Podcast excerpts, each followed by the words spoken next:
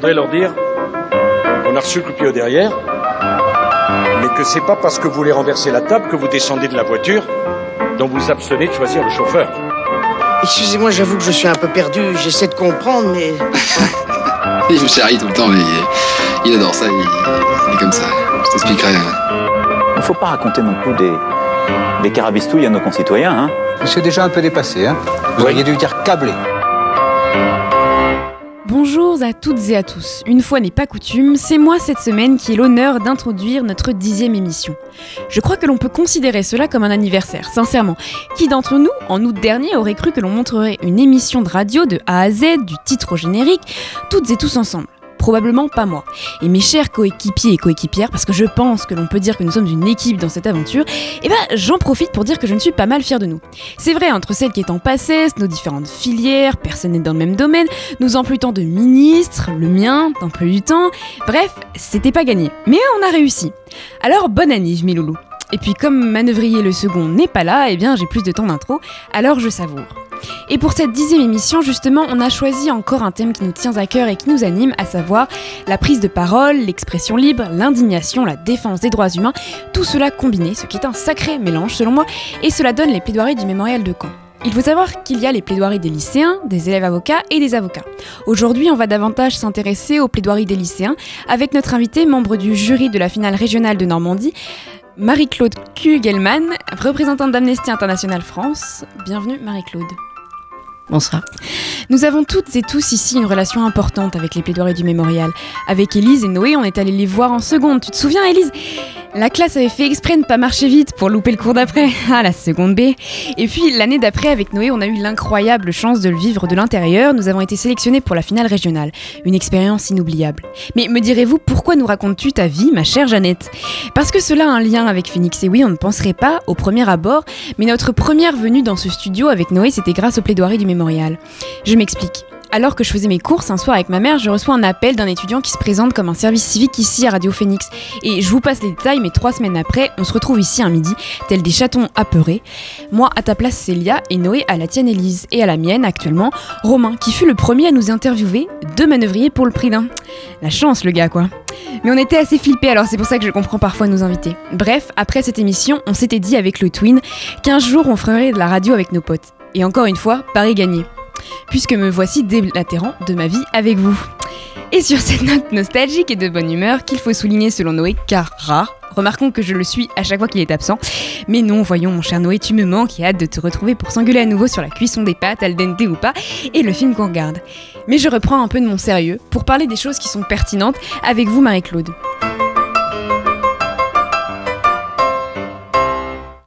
Pouvez-vous d'abord nous présenter donc rapidement le concours du mémorial euh, de Caen, sa procédure de candidature aux sélections régionales? Oui, tout à fait. Euh, pour ce qui concerne les lycéens, la sélection est très très forte puisqu'il y, a plus de 1000 candidats à chaque fois. C'est important. La métropole est concernée, mais aussi l'outre-mer et les lycées français à l'étranger.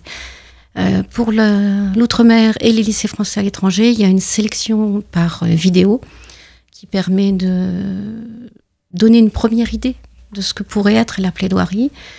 Et il y a une sélection qui leur permet de venir et d'être retenus en sachant qu'il n'y a qu'une place pour l'outre-mer et qu'une place pour un lycée français. Et que les autres places sont réservées aux 12 régions, entre guillemets, euh, qui organisent un, jury régional. On a eu plus de, cette année, pour 2020, il y avait plus de 1200 euh, plaidoiries qui ont été envoyées. Depuis euh, l'an dernier, ce sont des plaidoiries qui se font par euh, vidéo, c'est-à-dire que la sélection ne se fait plus seulement sur le texte qui est préparé, mais sur une cinq minutes de vidéo qui permettent d'avoir déjà une première idée de l'aisance du thème bien évidemment, de l'aisance, mhm. du parti pris aussi, parce qu'on peut parler de on peut être plusieurs à parler de la même chose exactement, peut-être même pour en dire la même chose, mais pas forcément avoir pris le même angle, la même façon de l'invoquer. Donc ça permet d'avoir un peu ça. Et puis déjà d'avoir une idée de l'aisance. Euh, pas forcément d'être brillant, mais mhm. une idée de l'aisance et de voir si on va pouvoir être comparé, parce que malgré tout, un concours, on compare euh, à d'autres. Donc il y a une sélection, une première sélection pour nos, nos 12 jeunes, qui sont quelquefois un peu plus nombreux, puisqu'on peut, comme euh, tu l'avais fait avec ton frère, on peut parfois venir à deux. C'est une personne seule ou un duo qui euh, présente une plaidoirie. Et alors justement, Amnesty International est un important partenaire du concours. Euh, vous êtes euh, membre euh, du groupe local de Caen. Depuis combien de temps est-ce que vous êtes membre du jury ré- régional pour la Normandie? Alors, j'ai commencé il y a cinq ans, mais j'ai loupé une année. Je me suis fait remplacer une année, mais j'avoue que c'est un rendez-vous auquel je, je tiens, que j'aime bien. Et il faut vraiment que j'ai un empêchement. euh, alors, un petit peu au détriment de mes camarades, il faut bien reconnaître, qui eux aussi apprécieraient fortement euh, d'être eux aussi présents. Il y a aussi des circonstances tout bêtement matérielles, c'est que c'est souvent en même temps que notre brocante. Et comme euh, je ne peux pas physiquement participer à la brocante, eh ben, en général, moi, je fais les, les jurys. Alors toutes les semaines, on écoute Liam sur le contexte et l'histoire de notre thème. Liam, c'est à toi.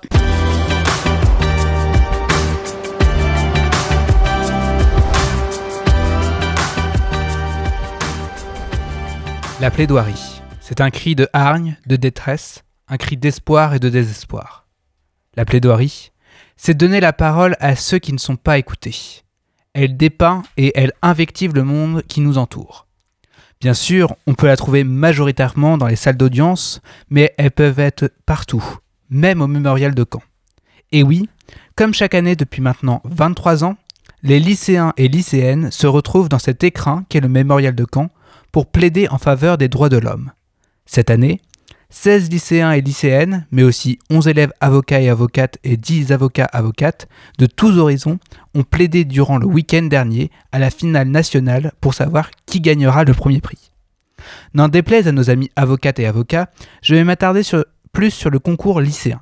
En effet, il s'inscrit dans notre idée d'émission de donner la parole aux jeunes. Cette voix, souvent minimisée et parfois réduite au silence. On nous dit que les jeunes n'ont pas d'idées précises, qu'on ne peut pas tout comprendre. Pourtant, ce que nous montrent les plaidoiries du mémorial, c'est justement tout le contraire. On y trouve des jeunes bourrés de talent, intelligents et qui ont une connaissance du monde déjà très éclairée qui ferait pâlir de jalousie leur aîné. Je ne dis pas cela parce que Jeanne et Noé y ont participé. Eux, c'est un peu l'exemple qui confirme la règle, comme on dit. Ces personnes, étant encore au lycée, perçoivent le monde avec beaucoup de précision et y in- injectent une dose de beauté en maniant le verbe avec délicatesse. Malheureusement, on ne peut pas tous les sacrer, même si ce serait vachement bien. Alors cette année, nous avons un heureux gagnant, Silver Gaucher, habitant en Auvergne-Rhône-Alpes et étudiant dans le lycée de Firminy. Alors, quand on vous dit ce nom, il ne vous dit pas grand-chose, à part pour ceux qui ont vu la cérémonie. Moi-même, il me disait rien. Pour faire cette chronique, j'étais donc obligé d'écouter sa plaidoirie, née sous XXY. Un coup de poing dans le ventre, une gifle sur la joue et une honte affreuse. Voilà ce que j'ai ressenti en écoutant ce jeune nous narrer les horreurs que vivent les personnes intersexes face à un corps médical qui mutile des enfants, comme il dit, et face à un législateur balbutiant sur ces questions de genre et d'appartenance sexuelle. Pour sa plaidoirie, il a donc reçu le prix de la région Normandie, qui récompense le gagnant d'un voyage de trois jours à New York, avec comme point d'orgue la visite du siège de l'ONU. Mais bon, il n'y a pas qu'un seul vainqueur durant ces plaidoiries. En effet, quatre prix sont remis à ceux qui ont le plus convaincu le jury. Cette année, c'est Sephora Joseph, guadeloupéenne et deuxième du concours, qui remporte le prix MGEN, qui lui permet de visiter une capitale européenne de son choix. Sa plaidoirie portait sur les Reste avec, des enfants haïtiens qui vivent sous le seuil de pauvreté et qui sont exploités par des familles plus riches. Elle nous démontre que l'esclavage est toujours d'actualité. Ces pratiques nous rappellent aussi la fameuse Convention internationale des droits de l'enfant que nous avions présentée dans une précédente émission. Nous voyons aussi que le mémorial nous montre le monde ainsi que ses horreurs. Le troisième prix, comme le deuxième, nous montre les saloperies des humains. Excusez-moi du mot, mais c'est la vérité. Avec le sujet traité par Alia Ijiwi. Elle nous parle d'un trafic au Nigeria qui est littéralement issu d'usines à bébés où des femmes sont violées et retenues de force pour procréer alors que les nouveau-nés, eux, sont vendus à des personnes fortunées. Ce troisième prix est remis un peu par vous, Marie-Claude Kugelman, puisque c'est le prix Amnesty International, ONG moult fois représentée dans cette émission, et qui dote le lauréat d'une visite du secrétariat de Amnesty International, ainsi qu'au gala d'Amnesty International France. Alia a aussi reçu le prix lycéen. Enfin, le quatrième prix, celui de Reporters sans frontières, revint à Jean-Franco Fernandez Leonarte, qui fit un plaidoyer en faveur des droits de l'homme, pas de l'esclave, se référer au titre de sa plaidoirie. Bien sûr, cela fait beaucoup de noms à citer, mais c'est ça les plaidoiries du mémorial de Caen. Donner la parole aux jeunes sur des sujets qui concernent la France mais aussi le monde. Mais pour que ces prix soient attribués, il nous faut un jury. Nous avons des journalistes, des reporters et des élus, mais aussi, donc, comme on a dit, Amnesty International. Cependant, celui qui a mené le jury de cette année n'est autre que le correspondant de guerre, Patrick Chauvel, que Célia nous avait présenté lors de la première émission. D'ailleurs, les plaidoiries nous représentent un peu, car elles rejoignent certains sujets que nous avons traités précédemment. En effet, les plaidoiries et notre émission voient leur prise de parole compter des sujets qui nous tiennent à cœur et qui nous touchent, nous animent, nous font un peu bondir parfois, et enfin, qui nous intéressent. Alors voilà, les plaidoiries se sont terminées vendredi dernier, mais son idée de donner la parole aux adolescents doit perdurer pour ces mois à venir, car écouter la jeunesse est vital pour construire aujourd'hui son avenir. Merci Liam. On passe maintenant à toi Elise. Toutes les semaines, tu prépares ou pas, on ne sait pas trop, une chronique sur un ou plusieurs sujets qui t'intéressent et t'inspirent. Et je crois qu'une fois encore, Noé a été une source inépuisable.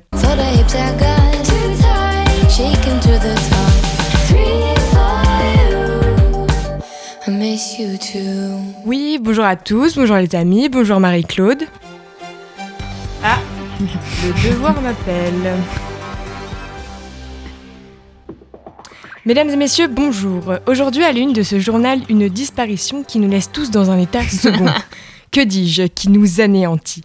Vous l'aurez sans doute deviné, je parle de la disparition d'un homme trop souvent surestimé, que l'on pensait bien placé pour nous parler de culture, à nous les incultes. Alors qu'en y regardant bien, les plus cultivés ne sont pas souvent ceux que l'on imagine. Et oui, je parle bien ici de Noé Manœuvrier. C'est le monde de l'humour qui est en berne. Non pas qu'il fût un grand humoriste, mais il inspira les plus grands de ce monde. Et ce, bien malgré lui. Nous sommes particulièrement touchés par cette disparition autour de cette table. En effet, nous l'avons côtoyé, de plus ou moins près, allant de partager un verre avec lui pour certains à partager un plein satin pendant plusieurs mois pour les plus courageux. Nous sommes tous avec toi, Jeanne. Mais ne vous méprenez pas. Il n'est pas mort, non. Il a bel et bien disparu de la circulation depuis maintenant un peu plus de deux semaines, malgré ce qu'on a tenté de nous faire croire sur cette antenne. Fake news J'ai décidé de ne plus prendre part à cette mascarade et de vous révéler enfin la vérité. La vérité toute simple, mais pourtant si dégoûtante. La vérité, ce n'est pas qu'il s'est exilé à l'étranger tel un artiste en mal d'inspiration ou un quelconque homme politique fuyant les impôts. Non, c'est bien pire que ça. La vérité, c'est qu'il... Bonjour à tous, bonjour les amis, bonjour Marie-Claude. Je vous avoue que je me sens un peu patraque en ce moment. Euh, vous me répondrez sans doute que c'est normal en ces temps de grippe, de gastro, mais je sais pas, c'est vraiment différent. C'est comme si j'avais quelque chose de super important à dire, mais qu'on m'empêchait par je ne sais quel moyen de le dire. Vraiment, vraiment bizarre. Comme dans les films où on censure et on lève le cerveau de quelqu'un de vraiment super génial. Enfin bref, je suis pas chez mon psy, quoique niveau tarif ça pourrait peut-être être intéressant. Bon, alors, parlons de quelque chose de plus joyeux en cette fin du premier mois de la nouvelle décennie. Je propose de faire un petit bilan, j'aime bien les bilans, moi je suis comme ça, que voulez-vous, hein, ça permet de voir où on en est, faire un petit point sur le monde, tout ça, tout ça, je pense que ça nous ferait pas trop de mal. Donc, pour récapituler, une bonne partie de l'Australie a brûlé, emportant avec elle tout un écosystème. Les dirigeants du monde sont bien partis pour l'anéantir le plus vite possible. Les gens se sont enfin rendus compte que oh bah tiens, la pédophilie c'est pas très très cool quand même. Hein. Ça bousille des vies et les personnes qui sont derrière. Et une des dernières en date, pour l'instant c'est ma préférée et on n'est qu'au mois de janvier. Si vous voulez mon avis, notre cher président nous en a encore fait une bonne. Alors, il nous conseille d'aller s'essayer à la dictature si nous ne sommes pas contents de ce que nous avons. Je trouve que ce conseil marche vraiment bien. Enfin, ça marche vraiment avec tout. Tu as vraiment mal car tu viens de te casser la jambe Estime-toi heureux, tu possèdes une jambe contrairement à d'autres. Ça marche. Tu n'es pas très content car tu viens de te brûler en buvant ton café Ne râle pas trop, tu aurais pu avoir la lèpre. Ça marche. Vraiment excellent comme philosophie de vie, moi j'aime bien.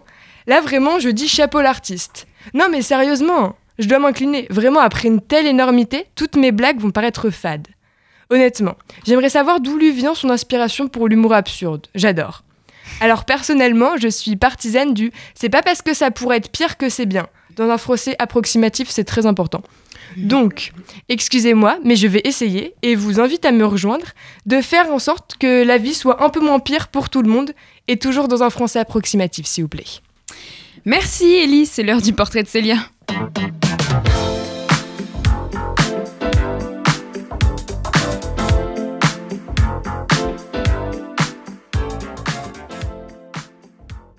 Célia, toutes les semaines, tu nous présentes une ou plusieurs figures importantes et parfois trop méconnues en lien avec notre sujet hebdomadaire.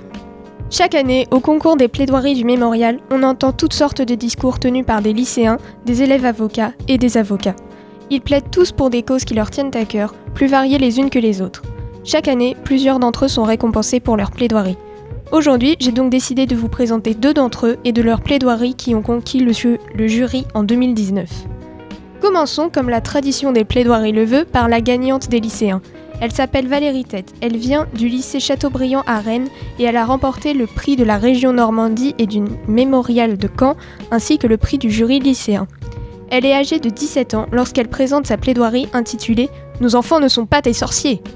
Elle nous présente alors le Togo, pays d'où elle est elle-même originaire, mais plus particulièrement le fait que plusieurs enfants de ce pays sont accusés par les autorités de sorcellerie.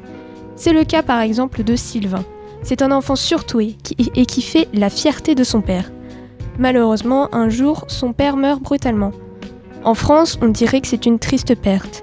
Mais au Togo, cette mort est suspecte. Le père d'un enfant de 7 ans, étonnamment surdoué, meurt brutalement. Une seule solution, cet enfant, Sylvain, est un sorcier.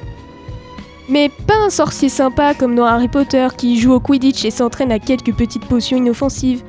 Non, Sylvain, lui, il est directement considéré comme un allié de Voldemort, un sorcier maléfique qu'il faut absolument arrêter pour le terrible meurtre de son papa, alors qu'on n'a aucune preuve qu'il ait vraiment quelque chose à voir là-dedans. Vous trouvez que les accusations envers Sylvain vont trop vite? Ne soyez pas étonnés, c'était assez évident quand même. Un enfant aussi intelligent et clairvoyant est forcément conduit par des génies. Il a sûrement tué son père pour gagner son intelligence. Et regardez-le, il est si différent. Comment sait-il tout ça? Où a-t-il eu cette intelligence? Il est sorcier C'est évident, non? C'est ainsi que Sylvain et sa mère se retrouvent être les cibles d'une véritable chasse aux sorcières. Comme beaucoup d'entre enfants togolais accusés de sorcellerie, Sylvain sera torturé. Notre jeune lycéenne accuse alors l'État togolais d'être responsable de ces tortures, de ne rien faire pour les empêcher et pire, de ne pas respecter les lois de protection des enfants. Elle demande à ce que les choses changent, que les enfants différents ne soient plus considérés comme sorciers, qu'on les laisse tranquilles et qu'ils aient de véritables droits. La deuxième gagnante que je vais vous présenter est Sarah Nabé, une élève avocate à l'école des avocats de Toulouse. Elle a remporté le Grand Prix du Mémorial de Caen pour sa plaidoirie Liberté oubliée. Elle y parle de la peine de mort, du fait qu'elle est officiellement abolie en France, mais qu'elle persiste lorsqu'on condamne des criminels à perpétuité. Pourtant, nous condamnons encore à mort, à une mort plus douce, plus lente, plus insidieuse, mais à une mort certaine, la mort par la suppression de l'espoir, par l'exécution définitive de la liberté et de la dignité. Elle illustre son propos par le cas d'un criminel, Michel Cardon, qui fut arrêté pour meurtre. Il est dans un premier temps condamné à mort, il échappe à celle-ci, mais par la suite, il est condamné à plus de 40 ans de prison. On l'appellera plus tard le détenu oublié. Elle dénonce cet emprisonnement, qu'elle considère comme un enterrement, puisqu'elle dit qu'on l'a enterré vivant. Mais elle dénonce aussi le fait que l'on enferme, que l'on condamne à perpétuité sans donner aucun espoir aux détenus, et cela les tue à petit feu. Cette mort est bien plus douloureuse qu'une véritable condamnation à mort, mais ce n'en est officiellement pas une, alors a priori on ne devrait pas s'en soucier. Mais ce que Sarah reproche, c'est qu'on ne laisse absolument aucun espoir aux prisonniers, qu'ils n'ont aucun espoir de pouvoir se reconstruire, et on finit tout simplement par les oublier. Alors certains pourront lui reprocher qu'elle parle de criminels dont on ne devrait pas avoir pitié. Et pourtant, ce qu'elle exprime, c'est que tout le monde devrait avoir droit à quelque forme d'espoir, même le pire des criminels, et qu'il est d'autant plus cruel de laisser ainsi des personnes mourir à petit feu.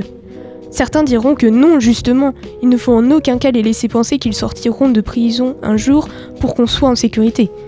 Mais ce qu'elle met en avant, c'est que la liberté est bien plus importante que la sécurité. Vous pourriez arguer que le sommeil des hommes est plus sacré que la vie des pestiférés, m'opposer la phrase si galvaudée selon laquelle la sécurité c'est la première des libertés. Non, la première des libertés, c'est la liberté, dit-elle à la fin de sa plaidoirie. Pour elle, la perpétuité doit être abolie au même titre que la peine de mort. Le concours des plaidoiries du mémorial est une occasion, pour ceux qui peuvent y accéder, de vous exprimer, de défendre des causes qui vous tiennent à cœur, comme l'ont fait ces deux candidates l'année dernière. La première dénonce une injustice se déroulant dans son pays d'origine, et la deuxième une injustice qui touche son futur métier. Elles aspirent à ce que ces injustices s'arrêtent et se battront pour atteindre cet objectif. Merci Célia. Alors vous l'aurez remarqué, Noé n'est pas là cette semaine et nous n'avons pas fait appel à la magie du montage cette semaine comme Élise y faisait référence. Alors il faut savoir surprendre et échanger. Mais alors Marie-Claude, revenons au concours de la finale régionale des plaidoiries du mémorial de Caen. Elle se déroule dans un auditorium du, bâtiment du, mémorial. Et alors une fois que tous les candidats euh, y sont et y sont passés, quels sont les critères pour départager les dix plaidoiries? Alors, en général, on essaie de tenir compte euh, de plusieurs éléments qui nous permettent de prendre des notes au fur et à mesure et d'évaluer au fur et à mesure, plaidoirie par plaidoirie, pour ne pas avoir la difficulté, en fin de prestation de tous, d'avoir à se souvenir de tel ou tel élément. Mhm. C'est-à-dire qu'on a des grilles qui nous permettent déjà de noter des choses, d'évaluer au fur et à mesure, pour avoir une comparaison la plus équitable possible, pour que le premier qui parle, on n'ait pas oublié une partie de sa plaidoirie quand on commence à essayer de l'évaluer. Ça se retrouve dans beaucoup de jurys. hein. Dès qu'il y a des oraux, on essaie de pratiquer cela et ça marche excessivement bien au mémorial. Il y a une grille qui est proposée par les services du mémorial qui est vraiment bien faite. On essaie toujours de tenir compte à la fois de, bien sûr, de l'argumentation, de la façon dont le texte est construit, mais aussi de la sincérité, de l'authenticité, de l'engagement de la personne, de voir si, la per- si le candidat a mis en exergue un, tissu- un sujet, une optique qui n'est pas courante, une façon de présenter les choses, ou même quelque chose qui est très peu connu. Donc on peut découvrir des choses, on prend quelquefois des belles claques, hein, parce qu'effectivement, on avait l'impression de connaître un sujet et on l'a présenté différemment, on le découvre autrement. Donc la découverte d'une nouvelle cause, la façon différente de le présenter, la mesure aussi euh, au niveau du régional, le respect du temps de parole, même si c'est, ça n'est pas éliminatoire en soi, mais si on est capable de gérer le temps qui vous est donné, hein, est-ce qu'on est capable de gérer ces huit minutes ou est-ce qu'on se retrouve euh, coincé à finir une phrase très vite à la fin pour essayer de quand même euh, glisser sa conclusion? Euh, Et puis aussi le fait de savoir si le candidat a appris par cœur ou s'il a appris la maîtrise de son texte, c'est-à-dire s'il en connaît la structure, s'il est capable de le restituer sans forcément être dans le par cœur, le par cœur étant toujours dangereux, parce que le par cœur va souvent de pair avec le trou de mémoire. Alors que la maîtrise permet de se rattraper si on connaît la structure de son texte, si on connaît les principales expressions en général, ça se retrouve. Donc on a tous ces éléments-là, et tout ça est combiné, et surtout, on a chacun une première impression, on a une première évaluation, et on discute. C'est-à-dire qu'on peut avoir un apport aussi du jeu. membre du jury qui est à côté, qui n'a pas entendu les choses de la même façon, qui n'a pas le même vécu, qui n'a pas la même histoire. Euh, moi, je fais souvent sourire parce que je suis émotive et qu'il y a des, des sujets qui me tiennent à cœur depuis tellement longtemps que quand ils sont bien plaidés, euh, voilà, j'ai ma petite larme. Euh, mais il y a aussi des membres du jury qui vont être plus aguerris sur l'évaluation elle-même de la prestation. Donc c'est vrai qu'on s'enrichit les uns des autres et ça permet d'avoir une évaluation qui et du jury qui se passe bien. Et alors euh, justement, parlons de cette année, même si j'imagine euh, qu'il y a des éléments confidentiels. Mais euh, comment s'est déroulée la, finale de cette année en, en régional hein, Je parle là pour l'instant. Quels ont été les, thèmes défendus, les, grands moments, s'il y en a eu? Alors, les thèmes étaient comme d'habitude hein, très intéressants. On est toujours bluffé par la qualité, hein, surtout chez les lycéens. C'est impressionnant, c'est toujours très impressionnant. Dans, dans les sujets, dans la façon de les traiter, dans la prestation aussi. On a toujours une ou deux découvertes, un ou deux sujets. Alors, tous- tous les membres du jury ne découvrent pas tous les sujets, mais il y en a toujours une Oui. partie qui découvre. Et euh, c'est intéressant parce que la façon dont ils réagissent ne va pas être la même que si on est déjà alerté. Moi, le fait d'être sur le sujet des droits humains dans, dans mon militantisme quotidien fait que je découvre peut-être moins de sujets. Par contre, l'axe sur lequel c'est présenté quelquefois, moi aussi, hein, me, me- me fait réagir. Par contre, par rapport à quelqu'un qui euh, représente l'éducation nationale, je vais peut-être moins m'attacher euh, à la préparation scolaire du texte, etc. Donc, on se, on se complète vraiment, on donne une première, on donne des points, entre hein, des, des- des points, on essaie de voir. Il y a des années où les choses se détachent très vite. On a les deux, les deux premiers très vite et on, on voit. Et il y a des années où il y a, par la discussion, par l'échange, certains jurys amènent les autres à changer d'avis ou à modifier un peu les éléments. Cette année, c'était très intéressant. Il y a eu de la discussion et il y avait notamment euh, euh, le sujet autour des règles. hein, sujet qui- Oui. Et certes, on peut penser euh, qu'il sort beaucoup cette année. Mhm. Même la publicité hein, s'en empare. Euh, malgré tout, il y a encore toute une partie de la population qui n'est pas habituée à en entendre parler au quotidien, à en entendre parler facilement. Oui. Et certains membres de jury ont effectivement trouvé que oser l'aborder pour des lycéens, pas l'âge où c'est le plus facile forcément, Mhm. voilà, que ça faisait une prise de risque qui n'était pas anodine. Enfin, oui, il y a des choses comme ça. Par contre, globalement, bien évidemment, les délibérations du jury sont toujours secrètes. Donc, euh, Évidemment. on ne donne jamais d'éléments. Euh, le jury est toujours souverain. euh, C'est Alors, euh, je ne sais pas du coup où est la limite des éléments euh, confidentiels, mais le gagnant euh, de cette année de la première place, enfin, le, gagnant de la, finale régionale va en finale nationale ensuite. Et du coup, cette année, qui était-ce et quelles étaient ses, qualités? Alors, on a été, oui, on n'a pas eu trop de mal à se décider hein, sur, sur le choix de, de Sofiane. Et il faut savoir que quand on est membre du jury régional, on n'a pas l'origine, on ne sait pas de quel établissement vient le lycéen qui plaide. On n'a pas du tout l'information, donc on, a une égalité totale de présentation et de traitement. Il s'est avéré que cette année, on a eu euh, la surprise, une fois euh, notre palmarès arrêté, de découvrir que deux des candidats sur trois que nous avons retenus aux différents niveaux euh, étaient issus du micro-lycée, par exemple. Donc, d'un lycée fait pour ramener aux études, ramener à une scolarité plus classique des, des élèves qui ont décroché. Donc, c'était une très belle surprise. Sofiane, il, a, il avait un parti pris de parler quelque chose qui touche énormément les jeunes. Oui, sa plaidoirie, c'était Ouais, sur, euh, sur, sur, le, le, sur, le- sur le cobalt, sur le cobalt. oui. sur les enfants esclaves qui permettent qu'on ait des téléphones, etc. Donc des outils que vous avez, je suppose, tous. Euh, et de, de- de ramener cette plaidoirie et de, de ramener aussi à lui et à son petit frère. C'est-à-dire la comparaison de deux enfants du même âge qui, de par leur histoire, de par l'endroit où ils sont nés, ben, finissent par vivre des vies excessivement différentes. Et il y avait une vraie révolte. Il y avait, on sentait, il avait une force de conviction, on sentait son engagement. Et euh, moi, c'est quelque chose qui m'a qui m'a marqué. Enfin, dans mon choix personnel, c'était quelque chose de très important. Alors, vous avez assisté à la finale euh, nationale vendredi dernier. Euh, on y était pour tenir un, stand avec Amnesty International. Euh, quel a été votre ressenti sur cette année, sur les prestations des, des candidats et des candidates, et sur euh, voilà la- le, le concours global et la, la promotion, si on peut dire, de cette année? Alors, c'est vrai que moi, je ne vais pas toujours, je vais au régional, je ne vais pas toujours au national, puisque on a un petit nombre de places, donc on, on y va un peu à tour de rôle. Euh, moi, j'ai été scotchée en termes d'émotions euh, fabuleux. Euh, j'ai pas eu un moment de creux. J'ai eu une journée où je suis passée d'un sujet à un autre en étant, euh, en disant oui, c'est super, c'est bien de le dire comme ça, c'est important que ça soit dit. Enfin, vraiment, ils m'ont fait vibrer toute la journée, ce qui est pas forcément si facile que ça, parce que les sujets de défense des droits humains, je les connais par ailleurs, je les pratique. Ils sont assez plombants d'une manière générale, donc avoir réussi nous redonner de l'enthousiasme, c'est plutôt pas mal.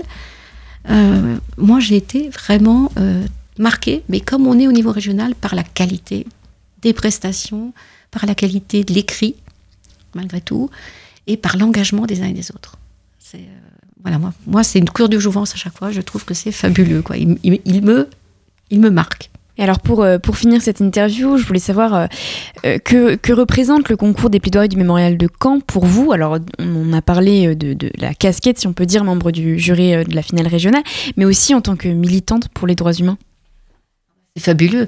C'est fabuleux voir que, surtout les lycéens, les élèves avocats aussi, les avocats bien sûr, parce que souvent c'est des avocats jeunes, hein, voir que les causes auxquelles on a adhéré pour certains d'entre nous il y a très très longtemps, euh, que ces causes-là euh, continuent à mobiliser, qu'elles continuent à enthousiasmer, qu'elles concernent euh, les jeunes, c'est pour nous, enfin moi à titre de militante c'est quelque chose d'important, mais au sein du, groupe dans lequel je milite, on y attache aussi beaucoup d'importance.